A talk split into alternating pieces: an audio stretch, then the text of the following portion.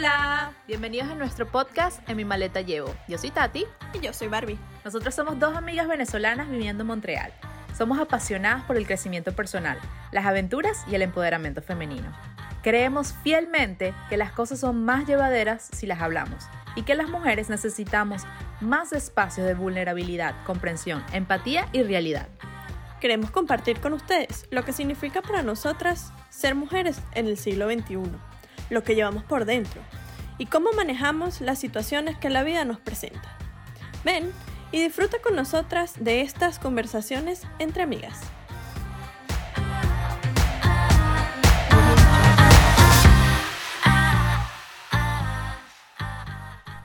Hola, hola mi gente, bienvenidos a un nuevo episodio de En mi maleta llevo. Un gusto poder compartir con ustedes una semana más. El día de hoy les traemos un episodio muy cool y vamos a hablar sobre la asertividad. Cómo no sentirnos culpables cuando decimos que no. Y es que cada vez que decimos que no a nuestras metas, a nuestro tiempo, a nuestros planes, por decirle que sí a las otras personas, nos queda como que ese sentimiento de dolorcito en el corazón, ese sentimiento de culpa de haberte dicho que no a ti mismo y no se siente bien, no es un sentimiento con el que podemos vivir, crecer o expandirnos. Y les queríamos explicar de dónde viene esto, por qué nos cuesta a muchas personas decir que, no con facilidad, poner esas barreras y esos límites saludables que nos van a permitir tener mejores relaciones interpersonales. Y es que la verdad que la asertividad es un músculo que se debe ejercitar. No es que uno viene desde pequeño y uno es como que, bueno, así se dice, así se hace para ser asertivo o esta comunicación. No, nadie te enseña eso. nadie te enseña eso o tener esta comunicación que nosotros llamamos comunicación no agresiva. ¿A ti te pasa? ¿Te sientes culpable cuando dices que no? Antes sí, ahora no. ahora, porque lo entendí. Ok. Pero, pero antes sí, eh, yo a veces decía que sí, que, que, que sí a muchas cosas, que o no estaba de acuerdo o no quería hacer, solo para que la persona este, no se sintiera como mal o, o no se sintiera que, que, no me importaba, etc. Todas estas cositas que uno siente. Pero luego entendí que cada vez que decía que no a, un, a otra persona, me decía que sí a mí y que me decía que sí a más tiempo para mí, a más tiempo para, mm, para poner empeño en un proyecto, para hacer cualquier cosa que yo quería hacer realmente. Entonces creo que es importante rescatar el tema de que si usted dice que no, se está diciendo que sí. Exactamente. Y lo que pasa es que muchas personas no saben cómo decir que no, a pesar de que quisieran realmente. Entonces hay, hay como, hay que hacer esa separación entre, entre el conocer que a lo mejor eres una persona muy complaciente y que realmente no te estás dando cuenta que todo, ese, que, todo ese tiempo que le estás dedicando a las otras personas te lo dejas de dedicar a ti. O también está este tipo de personas que saben que tienen una dificultad, que saben que quisieran de verdad tener esa fuerza de decir que no, pero no saben cómo. Entonces es una un, un, tema que a mí me, me gusta que es la comunicación no violenta. Porque muchas veces cuando estamos en ese punto de que sabemos que debemos decir que no, pero no sabemos cómo, tendemos a tener esta, esta forma de comunicación que es pasivo-agresiva, que es esa persona que dice no, pero por dentro se están comiendo o, que utilizan el sarcasmo como forma de comunicación al, en vez de realmente expresar sus ideas de una forma empática, de una forma consciente que le permita a los demás o a ese interlocutor que nos está escuchando no sentirse atacado ante, nuestra conversación, porque muchas veces decimos que sí, pero entonces hacemos las cosas mal. O decimos que sí, pero entonces estás, quedas como que, como, que si esa persona te debiera algo con esa deuda interminable. Entonces, el punto es cómo salimos de esto. Entonces, primero yo quisiera que empezáramos por la comparación o por, por hacer la clarificación de qué es una persona complaciente y de dónde viene. Yo puedo hablar por mi parte. Yo, yo también te lo tengo. Te lo tengo. Y yo creo que también a lo mejor puede ser que uno empieza por ser una persona complaciente, luego ya después cambias al proceso de no saber cómo ser asertivo y ya después practica la asertividad. Entonces, lo principal es cómo es una persona complaciente. Es una persona que como lo veníamos diciendo, se pone a las otras personas por, delante, de... mismo, complace a los otros o los caprichos, la, los, los, pedidos que la otra persona hace, incluso cuando esos pedidos van en contra, de sus propios ideales, de su tiempo, de sus capacidades, tanto físicas como económicas. Y es por ese sentimiento como de deberle algo a la otra persona. Es como que cuando tú piensas que porque es tu mamá, tu papá, tu familia, tu hermano, Tengo que hacerlo. Lo tienes que tienes ese deber autoimpuesto por el núcleo familiar de tus amigos o esa persona que les tiene un cierto tipo de cariño. Y como muchas veces lo hemos comentado en este podcast y le hacemos hincapié, también viene desde cuando éramos pequeños y aprendimos este tipo, este tipo de actitudes para complacer a nuestros padres, para complacer a esas personas que nos cuidaban, que a, cambio nos daban amor. Entonces, por ejemplo, yo recuerdo desde muy pequeña que era una persona callada, cuando me, costaba levantar la voz o me costaba expresar mi molestia.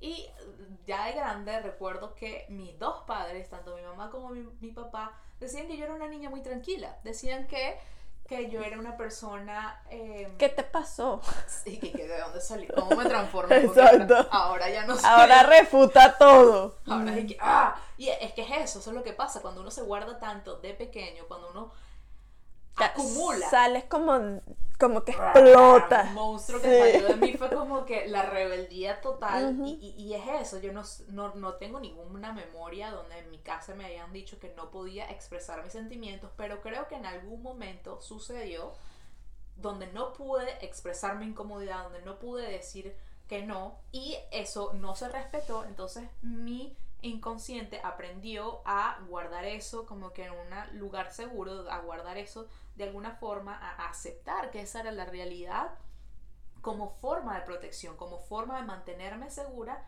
y me volví en una niña complaciente, en una niña callada, en una niña que era disciplinada, en una niña que era... Em, sí, muy, muy tranquila, pero dentro de mí había como que esa, esa, cajita que yo la, llamo la, caja, la caja de Pandora.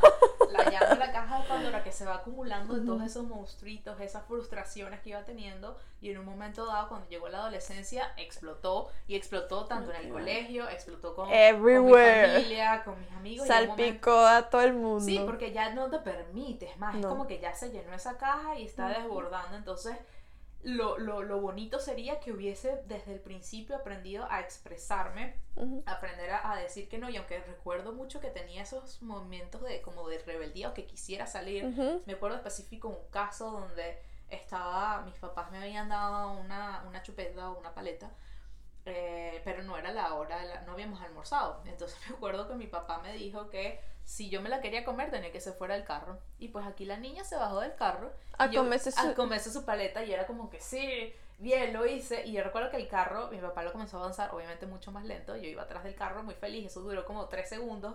Pero después entendí que, que, mi, que mi, mi sensación de, de, de, miedo, mi sensación de querer estar en seguridad, de querer tener cariño, de querer tener su aprobación, hizo que regresara rápidamente al carro, guardara mi chupeta y hasta ahí quedó.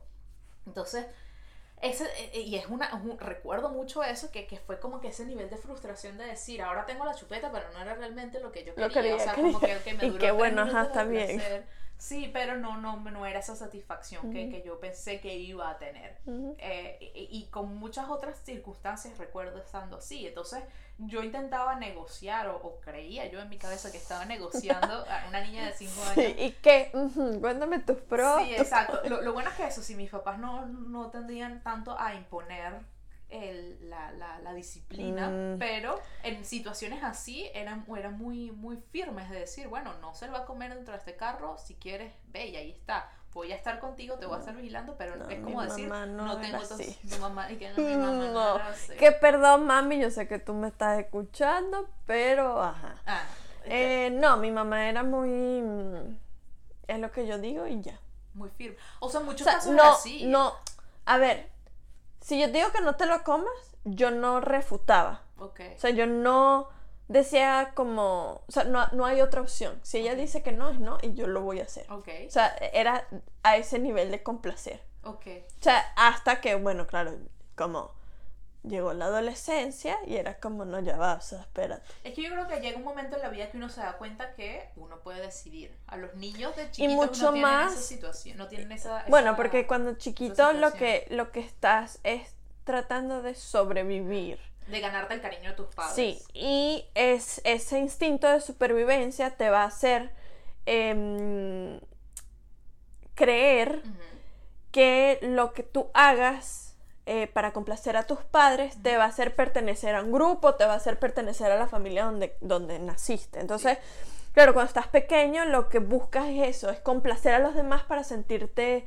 que perteneces a algo. Querido, para Y em, cuando estás más hacia la adolescencia, comienzas a ver que, que quieres pertenecer a otras cosas que has vivido y que en tu familia no has, em, no has encontrado como ese, ese, vínculo con otras personas. Entonces, claro, cuando uno entra a la adolescencia, em, yo era muy rebelde por otras cosas, em, pero era, era porque yo no, yo no entendía porque yo no podía hacer las cosas si yo me sentía eh, capaz de hacerlo. Pero dame un ejemplo porque no, no entiendo. Eh, por ejemplo, no sé, como quiero ir a una fiesta sola. Ok. Entonces mi mamá era como, no, no puedes ir a una fiesta sola porque eh, te va a pasar algo. No, estaba, bien, yo, yo, hubiese sido como tu mamá. Te digo que no. Ajá, pero a los 15 años no, no vas a una fiesta. Ah, a los 15 años una fiesta sola. Eso es adolescencia. no, pero es que por eso dije que qué tipo de fiesta sola. No, no, no, o sea, una fiesta. Claro, entonces era como que, no, no puedes ir. Entonces era como, pero no me va a pasar nada. O sea, dentro de mi cabeza era como yo voy a poder sobrevivir porque me estás diciendo que no. Entonces de ahí comenzaba mi, mi, mi rebeldía, vamos a decirlo así. Y ya luego, luego más adelante, cuando tenía 17, que me gradué, me vine para acá sola, a un país sola, viví seis meses sola. Cuando regresé, era el choque de que viví seis meses sola porque ahora no me dejas hacer lo que yo venía haciendo. O sea, era como, o sea, en mi cabeza no entendía yo no entendía cómo ella me había dejado ir a, un país sola y por qué no me dejaba ir a la playa con mi novio sola. O sea, era como... No cuadra. No, no entiendo. Entonces, ya ahí empecé a, decir que no a las cosas que no me sentía cómodas. Pero ¿cómo, lo, cómo decías que no? Porque a ah, bueno, lo decía... Chocante. Chocante, porque era como, ah, tú no me toma tu tomate, sí, ¿sabes? como rebeldía. Es, y yo creo que, bueno, yo sé que nos escuchan también personas que son padres acá, y es esa parte de, o sea, aparte de nuestros padres, que gracias que nos apoyan. No, pero también hay personas que, que, que tienen hijos y van a ser hijos al futuro, y entonces es como enfrentar ese proceso. Claro. Y hay un libro que a mí me gusta mucho que se llama Conscious Parenting, que es el, el, ser, el paciente, el paciente el padre, consciente. Y habla de que muchas de las circunstancias que, que, tú vives con tus hijos, como siempre, es para el padre un aprendizaje, no solamente para el hijo que está creando esas memorias, como en nuestros casos, esas memorias de frustración, de, intentar poner límites y no saber cómo hacerlo o en qué momento se ponen, pero el padre también, de la forma en que reacciona con, con, a su hijo, porque el molestarle, el conocer que su hijo es una persona individual, que tiene derechos, que tiene eh, deberes, que tiene un nivel de conciencia también y que, que no, no les pertenece, es bastante chocante. Yo creo que eh, con, claro, nosotros pertenecemos a una generación donde se ha abierto mucho más. Claro. Ahora tenemos el mundo globalizado. Hay mucho más información, y conocimiento. El, el, renacer espiritual, todo ese nivel de conciencia está aumentando. Entonces, a lo mejor para nosotros suena muy fácil y decir, ah, bueno, pero es que cuando yo tenga hijos, claro que voy a aceptar lo que pase. Yo entiendo todo lo que pasaba por, a nivel de mis papás yo, yo nací en una casa donde mis padres eran muchísimo más mayores que yo. Eh, cuando yo nací mi papá tenía 50, mi mamá tenía 35, entonces nosotros somos realmente otra generación, claro. otra forma que se está creando, entonces yo me pongo mucho a pensar en, ok, ¿cómo fueron ellos criados también y, y, qué cosas aprendieron y qué cosas intentaron cambiar? Entonces yo creo que ahorita lo importante es qué hacer nosotros como adultos, ya tenemos este conocimiento, teniendo estas monstruitos que se han creado dentro de nuestra cabeza, esa cajita de Pandora que uno la, tiene bien, la tiene bien alimentada. ¿Qué haces? Ahí. ¿Qué haces con eso? Y, y, y, cómo te relacionas ahora con tus otras relaciones interpersonales? Y entonces es donde queremos aplicar la asertividad. Entonces, ahora es conocer, ok, ya sabemos de dónde viene, sabemos que por naturaleza hemos aprendido que, hay que, que, que teníamos que complacer a los otros porque era cuestión de supervivencia, pero ya no estamos sobreviviendo. Entonces, ¿cómo hacemos para hablar, incluso con ese malestar de decir, a lo mejor la otra persona se va a molestar, pero decir si la otra persona se molesta y reacciona, exactamente, eso depende mucho más de la otra persona. Cuando las personas, cuando uno está pasando por esos momentos de incomodidad, de no saber cómo expresar un sentimiento, lo, pensamos mucho en el otro, pensamos en el que va a decir, cómo se va a sentir, si eso me lo hicieran a mí, yo me sentiría así, entonces por eso reaccionamos. Pero una de las herramientas que, que, que más me ha ayudado a mí a entender el, o, a comunicarme de forma asertiva ha, ha, sido esa parte de entender nuestro individualismo, que como dice el dicho, cada quien lanza hecho para su lado, y que hay que ser un poquito más individualista y em, muchas personas lo llaman egoísta, pero no es la, cuestión de no es egoísmo, sino entender que tú eres el dueño de tu vida y tú vives tu, tu, mejor realidad, tu mejor... Nadie va, mejor, nadie va a prestar mayor interés a ti que tú mismo. Exacto, pero yo, yo, yo no diría ni egoísmo ni, ni, ni, ni, nada de eso, yo diría más como respetarte a ti mismo. Claro, es tener ese Porque... Mm, a ver, porque cuando tú haces una cosa para complacer a los demás, quizás estás como irrumpiendo en, tus valores o en, o en los principios que, ya tienes bien establecidos y que lo estás haciendo como para, para llenarte una satisfacción vacía realmente. Porque es como lo estoy haciendo por otra persona, no lo estoy haciendo por mí. Entonces, yo creo que viene más del, hecho de, respetar tu tiempo, de respetar lo que tú quieres realmente hacer y respetar tus valores y tus principios. Y creo que, o sea, vienen desde ahí. Y em, no es fácil porque venimos de, no saber cómo ser empático y cuando estamos en este proceso de no transformación, pero en este proceso de, ir desde el no no me importa, al no por, por mí, em, puede ser que uno sea muy chocante a veces porque no sabes cómo manejarlo porque nadie nos los enseñó. Y tus papás, que es de donde uno sale, de donde uno tiene todas estas creencias y todas estas cosas, tampoco saben manejarlo. Entonces, antes, em, por ejemplo, si mi mamá me decía que no, era no y punto. No porque yo lo digo. O sea, ese tipo de cosas. Eh, entonces, eso cuando yo comencé a decir que no, yo decía no porque yo lo digo, porque fue lo que aprendí. Pero cuando entiendes que no es no porque yo lo digo, sino no porque porque es a mí, porque X, este se, abre como otra, otro, como otra puerta de, de, conocimiento y de entendimiento y de empatía hacia la otra persona, porque quizás la otra persona no lo está haciendo por mal, sino que viene de, por ejemplo, yo, eh, antes eh, yo hacía muchas cosas por mis amigas. Y mm, yo no hacía que no, aunque iba en contra de mis principios. Pero yo siempre complacía a todo el mundo. Y cuando empecé a decir que no, eso generó un conflicto en las personas a las que yo antes le decía que sí a todo. Y es normal, porque las personas vienen de no saber que eso a ti te está afectando, de que eso a ti no te está haciendo bien, y causa un choque. Entonces hay que utilizar la empatía para entonces no explicar, porque tampoco es dar explicaciones del por qué no, pero sí ser un poco más empático al decir que no para que la otra persona no, no exista como ese choque de, wow, antes sí lo podías hacer y ahora no. ¿Sí me entiendes? Entonces eh, es bien importante cuando uno está en esa transición, quizás como verlo más desde una perspectiva empática. Eh, que desde una perspectiva de no porque ya hay sí, de, De, no de capricho porque está del no de, de rebeldía pero también es, es, es, curioso porque es entender por qué te cuesta tanto decir que no. Sí. entonces eh, porque de los, ni de los niños chiquitos cuando están empezando a hablar ellos, ellos desde, saben que sí y que no. decir que no es una de las principales palabras, palabras que, ellos dicen sí. en algún momento dependiendo de la crianza eso se moldeó a de que decir que no no valía tanto, no era malo, me, me, traía problemas y ahorita es darnos cuenta de que decir que no puede ser beneficioso para nosotros, ya sea para invertir en nuestros en nuevos proyectos, para eh, tener más tiempo para nosotros mismos, simplemente porque uno se siente con mejor conciencia.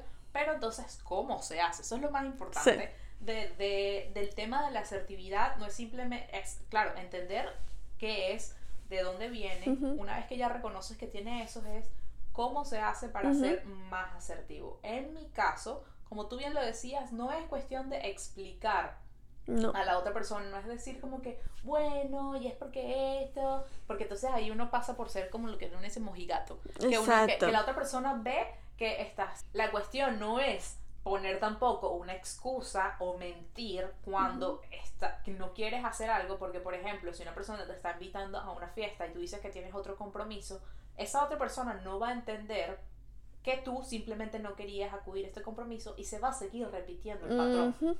O cuando un, compañero de trabajo te pide ayuda y tú realmente no tienes tiempo, pero le sigues diciendo que sí, ese compañero de trabajo va a buscar otro momento. Te lo tengo. Va a buscar otro momento y van a seguir insistiendo. Entonces es realmente adueñarse de nuestra decisión y decir, no, ah, no, porque no tengo tiempo, contáctame en otro momento de nuevo, quitarnos esa mentalidad de, buscar una excusa o de sentirte no, mal. Sí, porque, dices que no. Entonces es poner en una balanza y decir, ok, en este real, realmente en este momento, ¿qué tengo de mis posibilidades? Bueno, para mí sería más beneficioso si yo trabajara en este proyecto. Para la empresa sería más beneficioso si yo realmente hiciera mi trabajo y dentro de una hora le dedico más tiempo a esta persona. Y es buscar es abrirte la perspectiva a, nivel empático, es decir, ok, yo sé que esta persona necesita ayuda, la voy a ayudar, pero respetando mi tiempo. Entonces, Exactamente. en vez de buscar excusas, en vez de simplemente decir que no, o también muchas veces hace falta decir que no. Decir que no y punto. Es sentirte cómodo con eso, sentirte cómodo con las posibles repercusiones y entender que la otra persona, como vaya a tomar tu no, Depende de la otra persona, de la otra persona, no. que ha tenido, esos, esos valores que tiene, y no habla de ti como persona, no, habla, no quiere decir que tú seas malo, no quiere decir que tú seas em, irresponsable, no quiere decir que tú no seas empático, simplemente habla más de la otra persona. Entonces es buscar esa frase o esa forma de comunicarse que permita un entendimiento y abra un diálogo. Entonces es, por ejemplo, decir, em, entiendo tu tu punto. Tu punto, esto es lo que estoy entendiendo, corrígeme si me equivoco. Mi punto de vista es que este proyecto necesita mi atención ahora, más tarde podemos trabajar en esto o podrías buscar a otra persona que se encargue de esto o eh, eh, dar herramientas para que la otra persona pueda también buscar Deal exacto como que buscar las posibles soluciones del problema en vez de eh, tú sentirte mal contigo mismo porque estás haciendo un trabajo que no quieres o tú aceptar eh, dar un dinero porque mm, y que tú no lo tienes es dar buscarle ayudar a la persona buscándole otras oportunidades. ¿tienes alguna otra forma alguna otra herramienta que te haya servido a ti para ser más asertiva ah, no porque yo todavía estoy en la transformación. Yo digo no y no me interesa. O sea tú dices que no sin dar explicaciones exacto. y sí. o sea pero obviamente quiere decir que muchas veces estás diciendo que sí en contra tuyo What do you mean? O sea, todavía a lo mejor estás diciendo que sí. Ah, no, sí, sí, sí. Hay muchas cosas que igual hago. O sea, en el trabajo, por ejemplo. Em, he cambiado un poco porque antes. Y, me di cuenta. Fui más consciente porque. Sí, en, en la oficina somos siete personas.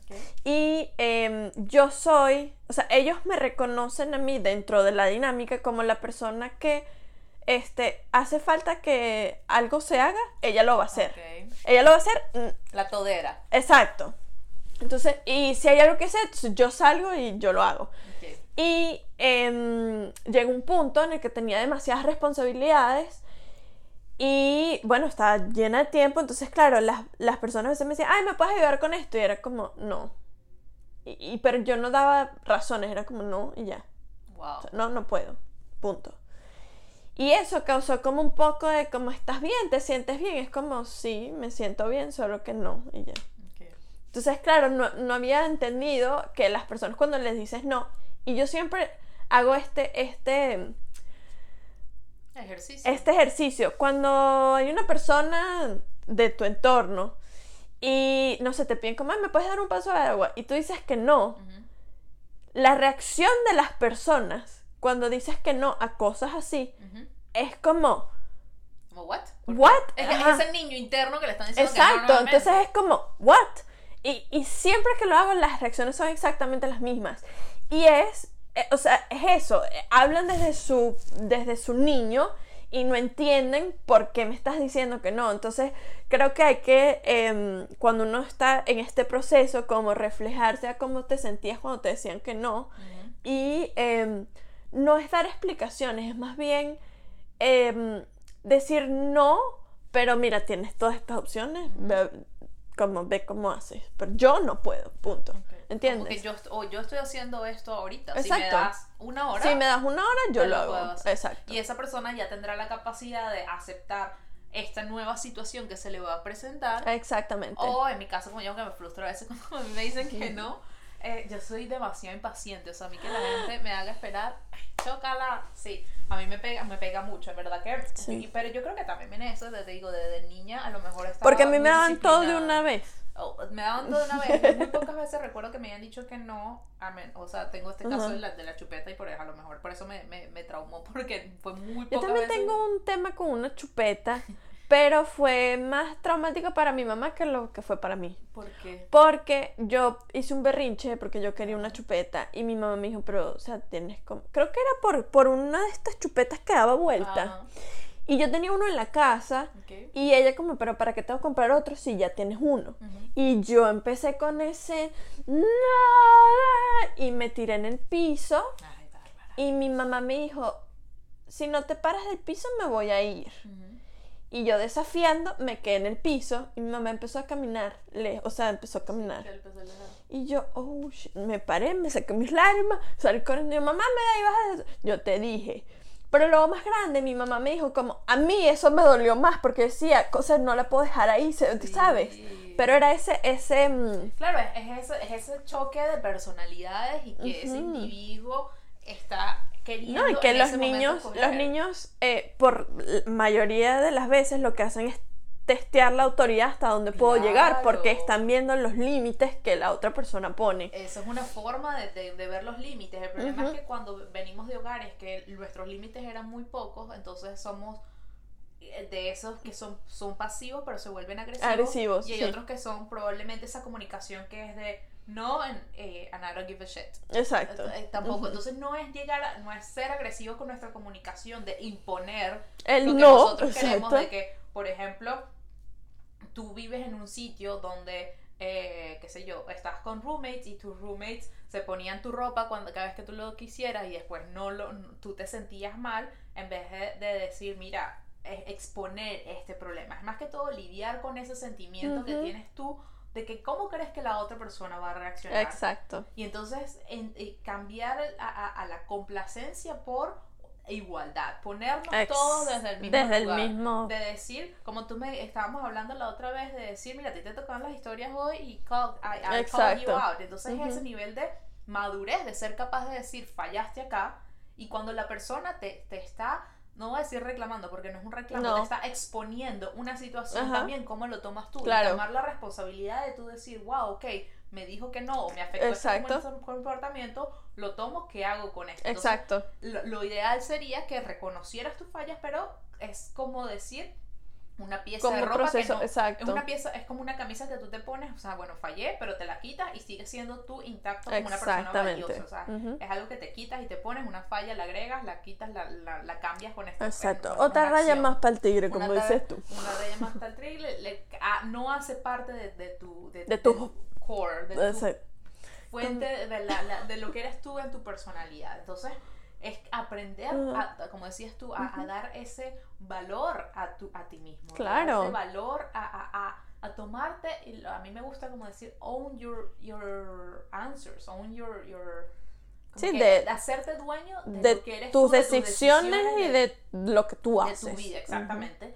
Y a entender que, bueno, nos podemos equivocar. Ahora sabemos que el proceso de ser más asertivo, de comenzar a, buscar opciones, cuesta un poco, pero la, la, la invitación sería a que agarráramos esto como un proceso de autoconocimiento, de saber, ok, la próxima vez que tengas que tomar una decisión, revísate, evalúa si lo estás haciendo porque realmente lo quieres hacer o lo estás haciendo porque la otra persona te lo pidió y es la decisión más fácil, porque tenemos muy claro ah, que decir que no no es tan sencillo como parece y realmente no hay nada más admirable que una persona que dice que no, que se respeta, que pone límites saludables, porque al ver que esa persona lo hace, uno va a querer hacer. Exacto. Una persona que, que, que inspira es una persona que tiene claro de que su valor no depende de esta circunstancia que está poniendo y entonces eso te llena a ti de valentía de comenzar a, hacer esas cosas tus decisiones. Y aunque empiece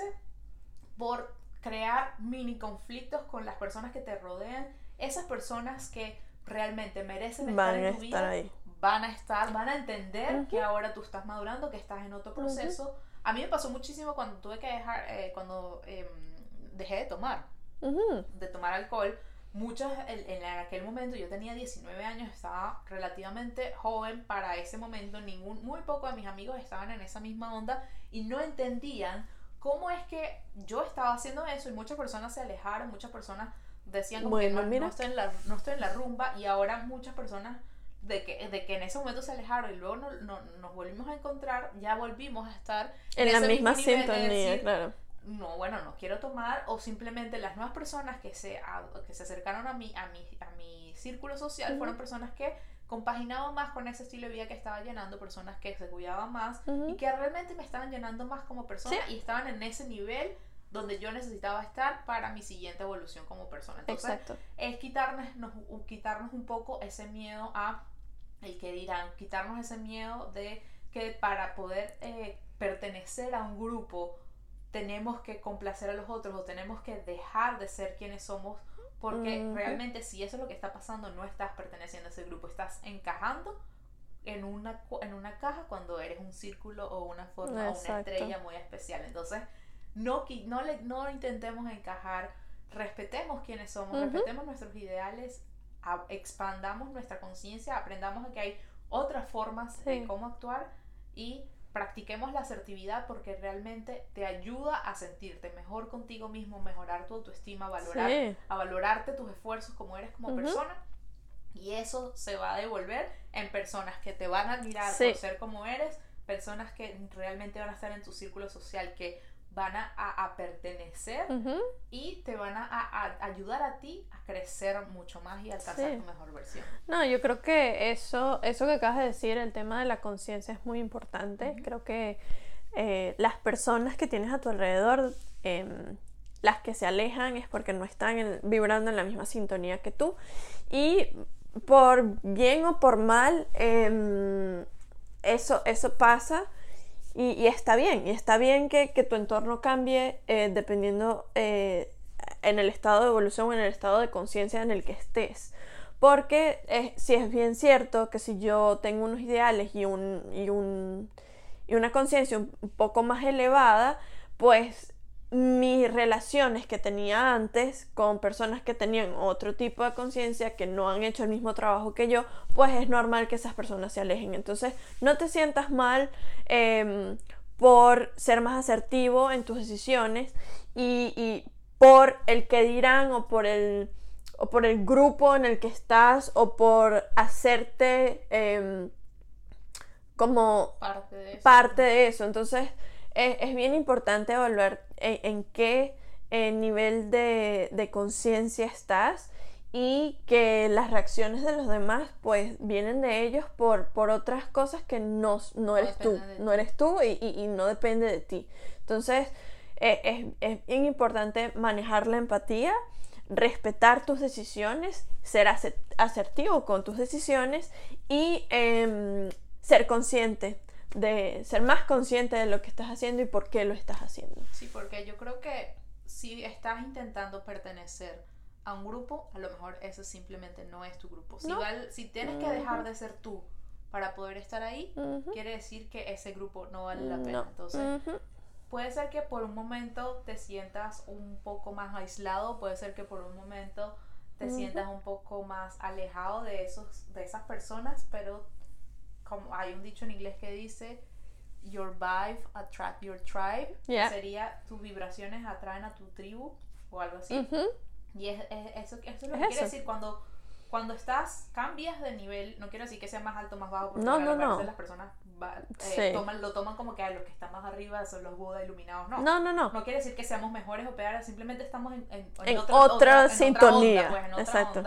Em, personas similares se van a, pegar de forma, de forma natural. Entonces es intentar un poquito escuchar qué nos está diciendo nuestro cuerpo y que si estamos haciendo cosas que van en contra de nosotros para, para ser aceptado, para ser incluido, a lo mejor pensar que eso no es nuestro grupo, darnos el tiempo de respetarnos a nosotros mismos, de poner límites saludables, de decir que no sin sentirse mal y comunicarse de forma menos violenta, no ser pasivo-agresivo o agresivo completamente, la, asertividad va en el medio y va con esa, con esa parte de empatía, esa parte de opinión, esa parte de em, oportunidad en vez de, crear un conflicto. De todas formas, si tienen alguna duda, algún comentario, les recomiendo que se lean dos libros, el del Conscious Parenting, que les, les ayuda a, saber cómo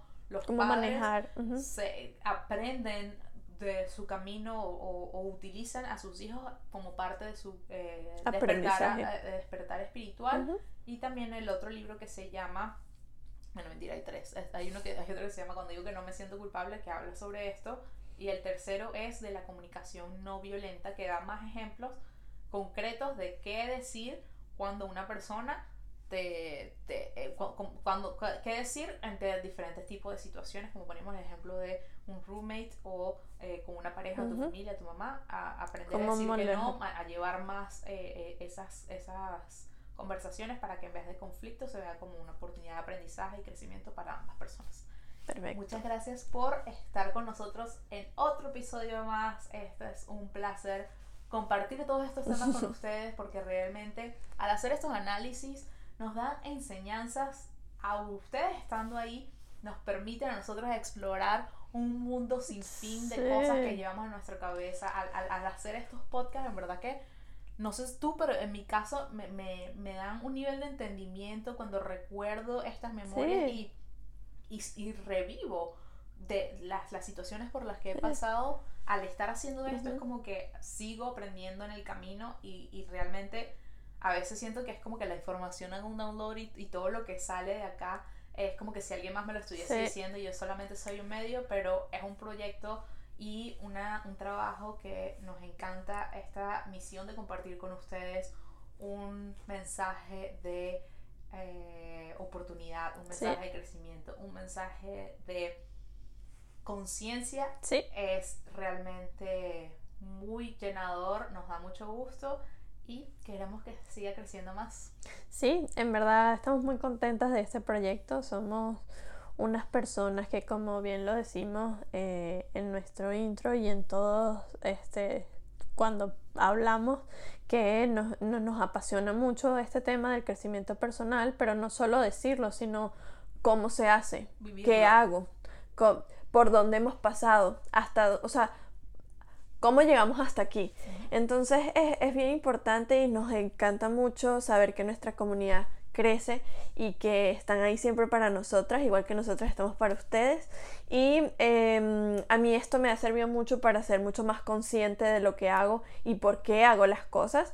Y bueno, nada, queríamos este darles toda esta información a ustedes. Recuerden suscribirse, eh, darnos like, comentarnos, seguirnos en nuestras redes sociales. Por ahí siempre les dejamos un poco más de información que pudiesen em, quizás compartir con alguna persona que esté pasando por esto o que le interese este tipo de eh, contenido. Nos vemos en la próxima edición de En mi maleta llevo. Muchas gracias. Bye-bye.